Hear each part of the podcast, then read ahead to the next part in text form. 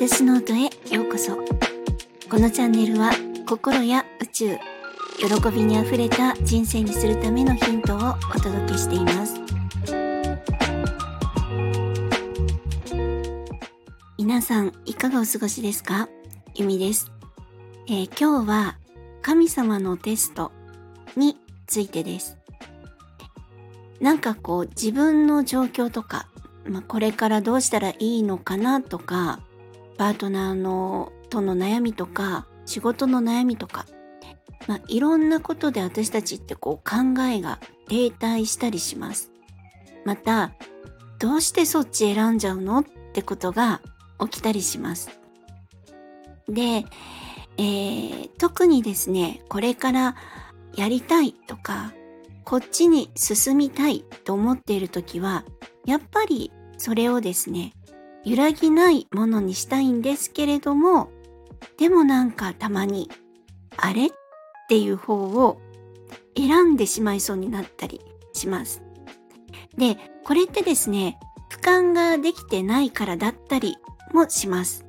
あの、抽象度を高くするっていう言い方を、トマベチさんはしたりしてるんですけれども、俯瞰ができてない時ってこう目の前のたくさんの情報からあこっちの方がいいかなとかこっちだと失敗しないかなっていう選択の仕方をしたりします。で、えー、そのもっともっと高いところからですね全体的に視野を広げてみるとそもそもその選択って何なのよっていうことを選んだりするんですねうっかり。であの例えば私でしたら、まあ、これから心の仕事を展開していくっていうことになるんですけれどもちょっとうっかりするとですねあの登録してる派遣会社からなんかめちゃめちゃ高時給のオファーとかが来るんですね。でその時にあれって派遣に戻った方がいいかなって思ったりするんです。あんなに電車に乗りたくないのになんですね。で、その目の前にこう見えている時給とかで、ああ、この時給だったら、おっと月給にするとこんなにもらえるって、収入のところを見ちゃうんですね。で、全くこれからの人生のこととか、本当に私が欲してるところとかを見ずに、通うのに何分かかるかなとか、え、収入いくらなんだろうあ、年収いくらなのかなとか、そんなことばっかり思ったりとか、計算したりしちゃったりするんですね。でこんなにいい時給でおはがあったとかっていうのを友達に話すとあれ？心の仕事辞めちゃうの？とか電車あんなに嫌いなのにまた電車に乗るの？とかそれって本当に、まあ、意味ちゃんしたい仕事なの？とかなんか違うんじゃない？って 言われたりするわけなんですね。でそして私ははって気づくわけですよ。あらやばい。目先しか見てなかった。って感じなんです。で、確かに生活をするには目先のことを見るっていうことがとっても大事です。でも本当にそれでいいの？ってことはあの第三者の視点を要する時もあったりするんですね。なのであれ？本当はどうすれば一番いいんだろう？と思ったら誰かに相談するっていうのをおすすめします。まあ、他の人の目を借りるって感じです。うっかりその場で決めてしまわないように注意する必要があるって思いました。で、まあ、あの、なんでこの話になったかっていうと、先日そうやって私が目先にとらわれて、なんだか選択を誤りそうだったんですよね、なんて話を、知人にしてたらですね、その知人が面白い話をしてくれて、その方のお友達が婚活をしているそうなんですね。で、まあ、彼女がその友達からですね、あなんかこう、生理的に受け入れられないんだけど、とってもいい人で、どうしようか迷ってるのっていう相談があったそうなんです。で、彼女は、はって、生理的に無理なんでしょ？いや、迷うとかないでしょ？ありえないよねっ伝えたら、そのお友達が、はってしたそうなんですよ。そうだよね。生理的に無理なのに、どうしちゃったのかしら？っていう話になったそうなんですね。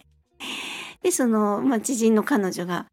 ありえなくないって、だって生理的に無理なのにって。え、なんでそんなことを、あの、決めようとしてんのか私全然わかんないっていう話をしてくれて、そうだよなーって思ったんですよ。で、ついつい私たちって、あの、その他の状況とか条件とかが良かったら、なんか次はないかもしれないなとかって思ってしまって、とっさにその目の前の条件とかを掴もうとしちゃうんですね。そういうことがあるんです。要するに、もう慌てないでってことなんです。もうちょっとしっかり考えようっていうことですね。で、これから本当の人生を歩もうとするときに、まあ、あなたの決意ってどの程度なの？っていう覚悟を確認するようなことってたくさん起こるんです。あなたが心に決めた、あなたの望みの人生に歩もうとするその気持ちは本当に覚悟できてますか？って感じですね。で、これを私は神様のテストっていう言い方をしたりしてます。そうやっていろいろお試しみたいな美味しい話が出てきたりするかもなんですね。で、それでも私たちはできる限り自分の思い通りの人生を歩むっていうことにコミットして誘惑と思われることはしっかりと見極める必要があります。で余談なんですけど私ですね昔お祓いをしてもらったことがあるんですね。まあちょっとあんまりうまくいってなくて人生に。で、そのお祓いが終わった後に、そのお祓いをしてくださった方にですね、修行しませんかって誘われたことがあるんです。で、その、まあ、どんな修行をするのかって、まあ、その修行の結果どういうことになるのかっていうお話をしてくださったんですが、その話の中で、修行の時には、たくさんの、まあ、修行中の禁止事項に対しての誘惑が起こりますって言われたんですね。男性であれば極端な話、裸の女性が寄ってくる的なことが起こると。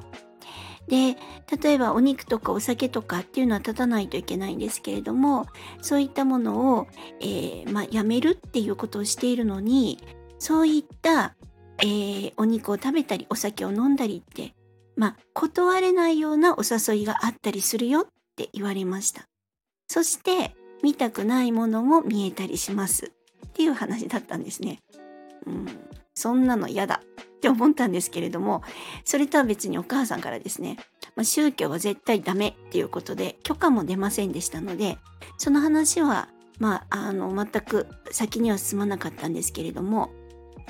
まあ、そんな感じで、きっとテストが起こるんだと思います。まあ、あの、通常のですね、神様のテストはもっと簡単でもっと優しくて、こんなドロドロした怖いものではないので、ご安心していただけたらなと思います。